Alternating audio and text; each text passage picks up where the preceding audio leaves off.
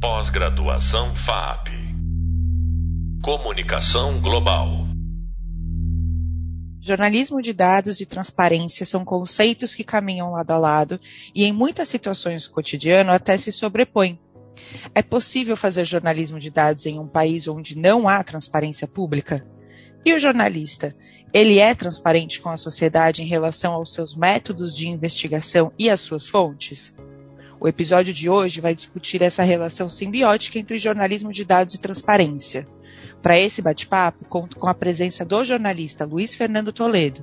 O Luiz é diretor da Associação Brasileira de Jornalismo Investigativo, a ABRAGE, e o primeiro editor brasileiro na OCCRP, um consórcio internacional de jornalismo investigativo com atuação em mais de 40 países. Ele já trabalhou no Estadão, na TV Globo, na CNN Brasil, é mestre em administração pública pela FGV, mestrando em jornalismo de dados pela Universidade de Colômbia, nos Estados Unidos, e foi pesquisador visitante na Universidade de Oxford por um semestre. Luiz, o seu trabalho envolve jornalismo de dados e transparência pública. Portanto, eu começo te perguntando: é possível fazer jornalismo de dados em um país onde não há transparência pública? É possível, sim, é, porque o Brasil é um país muito complexo, então, por mais que existam resistências em abrir determinados dados, determinados documentos, é, muita informação está disponível e tem muitas pessoas dispostas a, a, divulgar certas informações, a explicar o que está acontecendo na, na administração pública.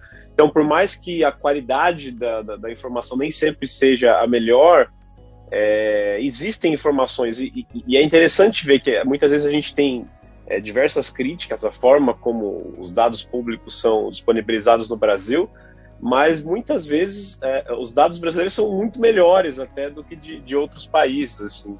É, eu tenho tido uma experiência é, bem interessante de, de, de, de, ver um pouco na prática como é a transparência nos Estados Unidos e comparando com o meu trabalho no Brasil de, ao longo de, de, de mais de 10 anos aí, vendo que muitas vezes o Brasil é muito mais é, muito mais claro, muito mais simples e, e, muito mais eficiente até em compartilhar determinados dados, algumas informações que você, por exemplo, encontra na internet facilmente em alguns órgãos públicos brasileiros, os Estados Unidos têm que pedir e chega por carta, é, às vezes manda um CD para você, demora muito mais. É, então, é, eu, eu, acredito que, embora existam, existam, existam, existam alguns problemas que a gente precisa enfrentar, a qualidade dos dados públicos brasileiros é, é, é uma qualidade decente, uma qualidade interessante se comparado a, a vários países e, e dá sim para fazer vários trabalhos interessantes. A gente só precisa sempre ficar de olho e entender o que são esses dados, o que são esses documentos, como eles foram produzidos, ficar sempre em contato com as pessoas que produziram, as instituições que produziram para identificar se há falhas, se há problemas, que é o que a gente faria não só no Brasil, mas com qualquer documento de qualquer lugar, seja administração pública, privada, enfim, como qualquer trabalho jornalístico, né? Então seria a questão de verificar, fazer a checagem né, dos dados, ir atrás da, da documentação desses dados, de questionar quem produziu. É, não importa de, de, onde eles tenham partido, de quem produziu eles, né? Se é governo, se, se veio de maneira oficial ou extraoficial, é mais o trabalho de reportagem do jornalista, certo? Exatamente. Tem, tem muito a ver com contexto também, porque às vezes a gente pensa em erro, base de dados, quando está falando de, de, documentos de dados, pensando no sentido de que ah, alguém digitou errado ou fez uma conta errada, mas não necessariamente isso. Às vezes é contexto. Se você estiver usando uma base de dados de, de alguma rede social, por exemplo, é, essa base de dados precisa ser olhada com cautela se você olhar para uma população que não usa aquela base de dados, por exemplo. Então, sei lá, eu estou fazendo uma análise de pessoas que fizeram check-in em determinado estabelecimento numa cidade com alguma rede social. Todo mundo que vai naquele café faz check-in. Mas pode ser que uma determinada população, em uma determinada área, não, não usa celular, ou não usa, não tem acesso à internet, ou não é, não costuma usar essa ferramenta, ou ela é, é voltada para uma população mais jovem. Então, não necessariamente os dados que você tiver, mesmo sendo de uma empresa privada, de uma rede social, que você acha que o dado vai estar correto, pode ser que aquele dado seja enviesado, que ele só mostre uma parcela da população, uma certa faixa etária. Então, para tudo você precisa entender o contexto daquela base de dados, quem produziu, como produziu e fazer essa checagem para entender o que você pode extrair dessa base de dados, o que, que você pode contar de histórias a partir daquilo. Luiz, você mencionou é, um pouco antes, em relação aos dados públicos, que nós aqui no Brasil ainda temos alguns erros, algumas melhorias para serem feitas. Quais seriam essas, do seu ponto de vista? Bom, acho que a, a, primeira de todas, assim, é a regulamentação da lei de acesso à informação em municípios, porque você tem muitos municípios brasileiros que ainda nem regulamentaram essa lei. É, agora, em maio, de, em maio de 2022, vai completar 10 anos de, regulamenta, de regulamentação no âmbito federal, né? Uma lei que foi sancionada em 2011, regulamentada em 2012, mas que até agora nos municípios ainda não teve a regulamentação. Então, você ainda tem muitas cidades em que é, o portal da transparência não funciona direito, você é, não consegue registrar um pedido de informação, é, questões básicas, como conhecer um pouco do orçamento da, da, da prefeitura de uma cidade, é, isso é, um problema. Outro desafio é em relação aos poderes legislativo e judiciário, que esses, até mesmo em âmbito federal, você tem muita dificuldade ainda para acessar informações simples, informações básicas. É, tem alguns casos até que são é, é, é, questão de disputa mesmo. Assim. Então, por exemplo, hoje você consegue é, é, ter informações detalhadas na Câmara dos Deputados, por exemplo, em relação à casa, a Câmara dos Deputados como um todo, mas não há muitas informações sobre os deputados, né? não há muitas informações sobre os senadores, as senadoras, não, não tem detalhes da, da, é, individuais, você tem sobre a casa. Então, é, acaba sendo um problema de transparência que atinge é, não só a gente quando fala muita gente muitas vezes o nível sublocal, o nível local, né, regional, mas também atinge o nacional. É, no, no, judiciário existe uma dificuldade imensa de acessar informação de qualquer tipo, até porque aí tem uma questão até de mesmo se você decidir, judicializar o caso, você vai estar judicializando algo que é contra o judiciário, então tem uma, até uma, uma certa contradição, uma dificuldade de você acessar determinadas informações na minha experiência, as poucas vezes, não, não usei tanto, não acessei tanto. Eu acho que isso é um dos motivos, inclusive, de, de haver menos transparência no judiciário e no legislativo, é que as pessoas perguntam menos.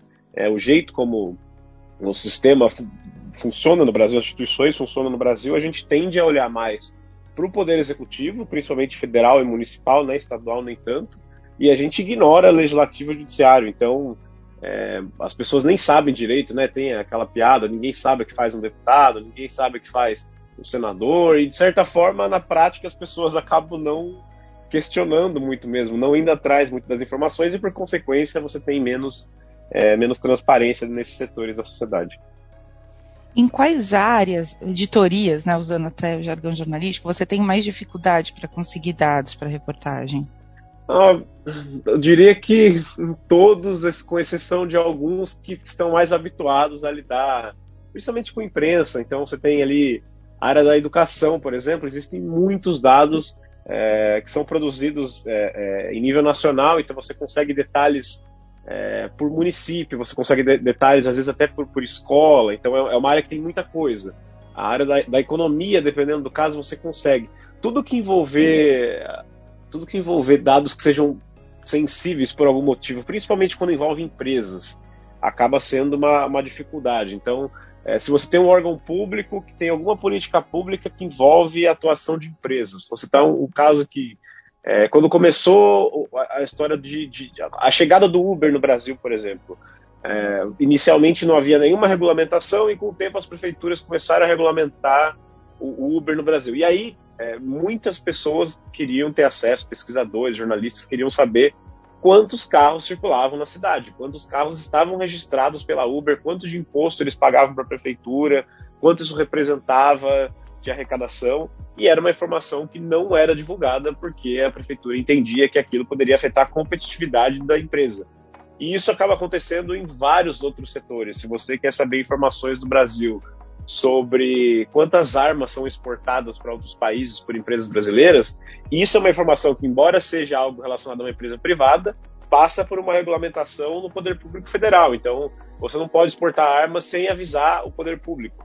Mas mesmo assim, o poder público entende que, por ser uma questão comercial, eles têm que colocar essa informação em sigilo, inclusive por tempo indeterminado. Então, a gente nunca, em tese, vai saber é, quem exporta armas e, e eu, eu não citei esse exemplo à toa, tem uma reportagem da Folha de São Paulo feita lá em 2012, quando ainda eu acho que o poder público não tinha percebido uh, que tinha que colocar essa informação em sigilo, que mostrava que o Brasil exportava um, um, tipo de bomba que era condenada pela ONU, condenada por vários países, e exportava esse tipo de bomba para uma ditadura na África. Então, é, é um tipo de informação que tem muito interesse público, mas que os órgãos começaram a negar porque entendem que afeta a competitividade. Então, acho que a, a maior dificuldade é justamente quando você tem empresas envolvidas, interesses comerciais envolvidos, é, apreensão de armas no Brasil, uma dificuldade de acessar, por exemplo, tudo que envolve, que de alguma forma o Estado pode alegar que envolve segurança nacional, que pode afetar as relações do, do, Brasil com outros países, coisas desse tipo, vai ser muito difícil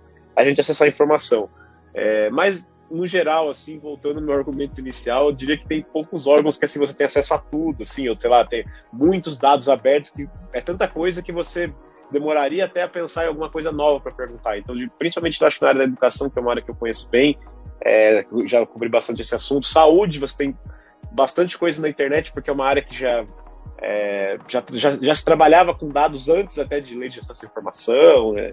Tem o DataSUS, por exemplo, tem uma série de dados, porque é, são dados que são usados pelos próprios legisladores, dados que são usados pelos próprios prefeitos, enfim, é, pela, pela, pela própria administração pública para melhorar, para criar políticas públicas em cima daquilo, e que esses dados já estavam lá quando as pessoas decidiram é, usar os dados também para jornalismo, também para pesquisa. Então, é, nesses casos em que o dado já é usado de forma massiva é, por outros agentes anteriores até a comunicação, a pesquisa e tudo mais, é, essas informações são mais disponíveis. Onde isso não existe, ou onde a gente quer acessar coisas mais específicas, por exemplo, eu cito a saúde como exemplo de transparência, mas durante a pandemia foi o, o Ministério da Saúde foi algo que mais negou em números absolutos, é, mais ignorou pedidos de informação durante a, durante a pandemia.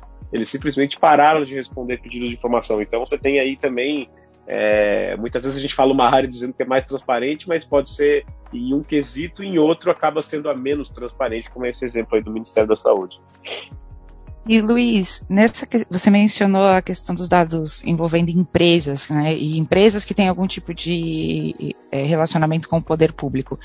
Pensando exclusivamente em empresas, setor privado aqui no Brasil, você acha que existe uma transparência, uma vontade de ser mais transparente em relação às próprias operações, é, sem que nenhuma lei seja aprovada exigindo que eles façam isso? Como que você sente essa questão de dados que são 100% do setor privado? É, eu acho que depende muito do interesse da empresa. É, transparência é um assunto interessante, assim, porque todo mundo quer dizer que é transparente, todo mundo quer dizer que, que tem as melhores práticas de, de, de, de, no caso do governo, de governo aberto, no caso da empresa de compliance, sei lá. Mas na prática ninguém quer divulgar aquilo que é prejudicial à própria imagem, seja administração pública, seja administração privada. A diferença é que a administração pública, por lei, é obrigada. Então, o que vai acontecer é que a burocracia vai tentar segurar as informações que sejam prejudiciais, seja por questões políticas, seja por outros motivos, é, mas que vai haver esse conflito, vai haver essa disputa. No caso das empresas, é, essa disputa acaba sendo muito mais difícil, porque nenhuma lei exige que você abra todas as informações, a não ser que, sei lá, seja alguma coisa específica para uma empresa de capital aberto, sei lá, tem alguma política que exige a abertura de dados, mas em tese é, a empresa decide o que ela deve abrir ou não e dificilmente ela vai divulgar uma informação que seja prejudicial à própria empresa. Então, é, eu citei esse caso da, da, Uber, foi um caso que né, teve muita, muito interesse da, da academia, muito interesse dos jornalistas é, para entender como era a dinâmica, que tamanho era isso no, no, no, no país, no mundo inteiro, na verdade, né? E a Uber teve um momento que eles decidiram abrir uma parte dos dados. Então você acessar, você acessava ali, você, até hoje, não sei se isso existe ainda no site deles, mas você consegue fazer pesquisas para saber o tempo médio de viagem de um ponto a outro. Mas é, é uma transparência limitada. Eles divulgam aquilo que é do interesse da empresa. Você não consegue saber, é, você não consegue ter acesso a uma, uma base de dados individualizada de viagens e aí você tem um outro problema envolvido cada vez mais presente, que é da privacidade dos indivíduos. Então você tem acesso, mas por causa, por exemplo, da Lei Geral de Proteção de Dados, mesmo a empresa vai alegar que ela não pode divulgar os dados dos seus usuários, então vai proteger aquelas informações e tudo mais. É, então você tem aí é, muito interesse específico particular da empresa. O Facebook, por exemplo, que teve um certo tempo que foi mais aberto aos pesquisadores para que pesquisassem desinformação e tudo mais. e a partir do momento que o Facebook ficou sob alvo, virou alvo né, de, de, de ataques e, e, de, e de várias pesquisas mostrando que eles faziam pouco ou não faziam nada para combater desinformação, ou que o que eles estavam fazendo era insuficiente, de repente algumas informações já começaram a ficar mais difíceis de serem acessadas. Então, é, eu diria que é, é mais, bem mais complicado você acessar informações de empresas justamente por ter essa questão de, de, de interesses, de interesses comerciais e como esses dados podem afetar esses interesses das empresas. Bacana. E voltando um pouquinho a falar sobre os dados públicos, você atua na Fiquem Sabendo, que é uma agência especializada em dados abertos, e vocês venceram uma longa batalha para ter acesso a dados de pensionistas, né? Você pode contar um pouquinho sobre como foi essa trajetória e esse trabalho? Bom, no Brasil você tem políticas de, de pagamento a, a, pensionistas, né, tanto de servidores civis quanto militares, há, há décadas. É, e o máximo de transparência que havia sobre isso era saber o valor total, ou saber valores por estado, mas nunca no nível de indivíduo. Era, era impossível, não havia no portal da transparência ou em nenhum outro site. É, qualquer lugar em que você pesquisasse o nome de uma pessoa é, e soubesse se essa pessoa era pensionista, se ela recebia algum tipo de valor relacionado à pensão. É, pensão, para explicar um pouco mais em detalhe, né, há, há várias legislações que remetem aí a período da ditadura, antes até legislações muito antigas, com regras específicas para, por exemplo, filhas de militares, parentes de, de servidores, é, que, tem uma, que recebem um valor vitalício por serem parentes dessa, desses, desses servidores. É, então a gente, é, o Bruno Morassuti, que é um advogado, é, inclusive é, é, isso, é, ele entrou até, até, anterior, fiquei sabendo, o Bruno, o Bruno entrou com uma, uma denúncia no Tribunal de Contas da União é, pedindo que fosse aberto esses dados, porque ele entendia que não havia nenhum motivo para que eles ficassem em sigilo. Até então, os órgãos entendiam que não deveriam responder, que aquela era uma informação sigilosa. E aí, essa denúncia é, levou um certo tempo até que ela fosse vista, né? O Tribunal de Contas da União tem ali uma, uma série de atribuições, imagino que se chegam muitas denúncias, demorou um certo tempo, até que a denúncia foi analisada, nessa época fiquei sabendo já existia, foi acatada, e a partir daí começou uma, uma, uma, uma batalha para que essa, essa denúncia fosse de fato cumprida, porque o Tribunal de Contas da União determinou que os dados deveriam ser públicos, mas o governo federal é, ficava dizendo que tinha que se adaptar, que precisava melhorar a base de dados, que precisava fazer algumas adaptações, resolver alguns problemas. E a, uma determinação que saiu, se não me engano, em 2019, não vinha sendo cumprida. A gente esperou e aí foi é, fazendo cobranças. É, foi um processo coordenado pela, pela Maria Vitória Ramos, que é diretora executiva da, da Fiquem Sabendo, e o Bruno Morassuti acompanhando também como advogado, eu ajudando também, registrando pedidos de informação para esses órgãos. E, e, todo mês a gente registrava um pedido, cobrava, houve um trabalho intenso de, de ligações, de, de, de conversa com, com, com, servidores, com pessoas que atuavam nessa área, todos os ministérios envolvidos, né? É, até que depois de mais de um ano, Uh, inicialmente eles divulgaram só, primeiro eles divulgaram só os dados de pensionistas civis, é, pouco, pouco, tempo depois da decisão, é, e aí mais de um ano depois eles divulgaram, depois de muita cobrança do nosso lado, inclusive uma segunda denúncia, é, os dados de militares. E foi interessante porque é um dado que, é, primeiro, óbvio que não havia muito interesse em divulgar essas informações, mas a partir do momento que é, o governo federal viu que seria obrigado a divulgar essas informações, é, o próprio Bolsonaro foi até o Twitter e falou que, é, por determinação dele, porque ele gostaria de que o governo fosse mais transparente, é, a CGU, né, Controladoria Geral da União, está, estava abrindo os dados de pensionistas militares. Então ele quis dizer que foi ele que decidiu isso para dar mais transparência para o governo. Ele só esqueceu de dizer que não foi que ele decidiu, ele foi obrigado por uma decisão do Tribunal de Contas. Se ele não é, abrisse aquelas informações, isso poderia dar problemas para a administração dele. Então não é uma decisão eu decidi para ser transparente. Aí eu decidi porque eu fui obrigado. Então foi interessante que, por, por sorte, né, a gente já estava é, conhecido nessa época, houve todo, todos os veículos de, de, imprensa nacionais, internacionais que citaram essa, é, essa, essa, essa, abertura de dados, citaram a Fiquei Sabendo como fonte, então no mesmo dia, quase na mesma hora que o Bolsonaro fez esse tweet, ele já foi desmentido e e o Estadão, se não me engano, soltou uma nota que o título era Bolsonaro desmentido sobre transparência. Saiu em alguns lugares já falando. Na verdade, não, não foi bem assim. Foi uma, um processo e tudo mais. E, e, foi um caso bem interessante, porque a, a Maria Vitória Ramos, né, depois que, que, os dados foram abertos, ela, ela identificou, junto com, com, alguns cientistas de dados que, e com um jornalista também do, da Gazeta do Povo, o Lúcio Vaz, que havia várias brechas, vários problemas nos dados. Aí eles entraram em contato com o Ministério da Economia, fizeram reuniões, conseguiram é, é, é consertar alguns dados, tinha é, dados errados, e aí conseguiram resolver, deixar os dados é, as informações corretas, e a partir disso várias reportagens foram produzidas. Se não me engano, já saíram mais de 70 matérias de todo tipo. É, tem a matéria que eu acho que, que, que, me vem à cabeça primeiro, assim, foi o caso de é, filhas de, de, militares acusados de tortura no período ditatorial no Brasil e que recebem pensão até hoje, por exemplo. Tem vários casos. Ou então, pensionistas que já receberam milhões, pensionista que já recebeu é, pensão por mais de 100 anos, foi uma reportagem que saiu na Piauí, por exemplo.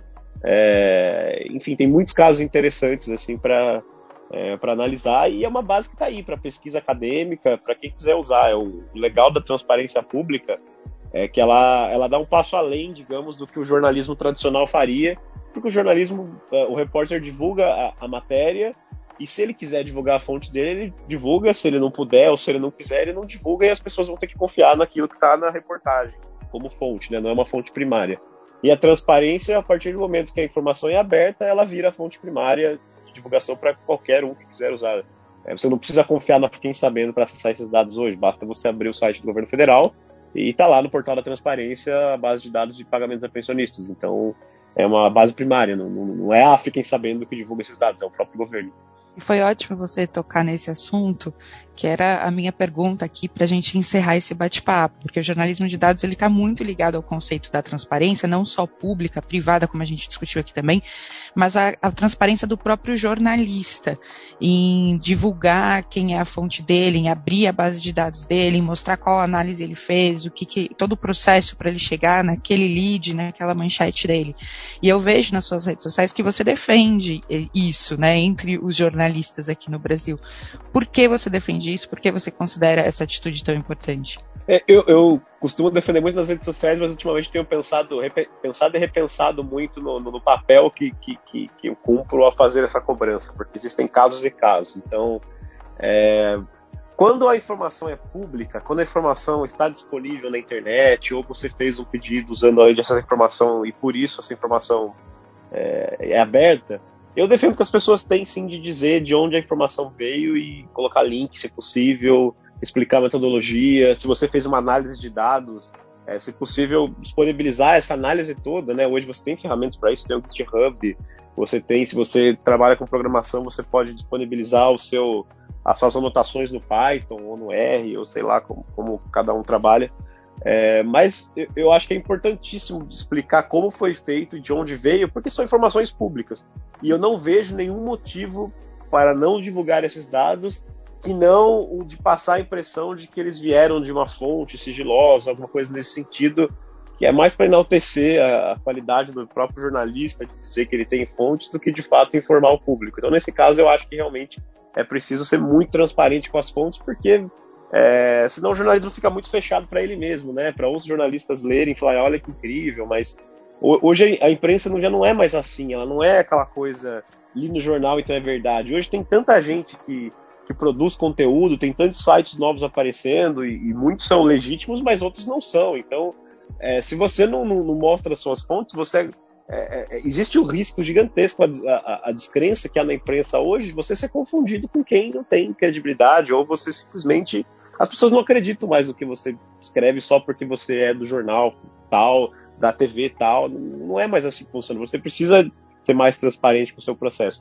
Mas eu entendo, e, inclusive eu vejo na prática, em casos que acontecem comigo, casos em que não dá para divulgar a fonte de informação, e isso por vários motivos. Seja porque isso veio de algum tipo de vazamento, seja porque isso veio, mesmo às vezes acaba acontecendo de acontecer de algum, ter alguma brecha em um sistema é, de um órgão público, é, e por mais que é, é, é essa brecha, enfim, é, seja um, um, problema, ela acaba sendo uma fonte de informação. Então, se o jornalista disser de onde veio, é possível que essa brecha não exista mais, e aí aquela informação que é de interesse público gigantesco pode deixar de ser divulgada. Então, ou é uma fonte que não pode vir a público por motivos vários, é muito difícil de, de pensar é, qual seria a consequência se essa fonte viesse a público, seja pela privacidade da própria fonte, ou enfim, N motivos, né? Você tem, sei lá, o caso da Vaza Jato famoso, que como é que você vai ser transparente no caso da Vaza Jato? Você vai abrir as mensagens do, do Signal de todo mundo? Não, não teria nem como fazer, do Telegram, na verdade, né? De, de todo mundo, não teria nem como fazer isso. Então, é, eu diria que se as informações são públicas e você obteve por canais públicos, não tem nenhum problema é, editorial, ético e tudo mais em abrir, por que não abrir, né? Eu acho que essa é a questão. Mas, caso a caso, tem que pensar muito bem no que pode ser aberto e o que não pode. Perfeito, muito obrigada, Luiz. Adorei o nosso bate-papo. Esse foi o podcast da disciplina de jornalismo de dados. Eu sou a professora Beatriz Farruja. Nesse episódio, que é o último da série, nós discutimos o papel da transparência no jornalismo de dados.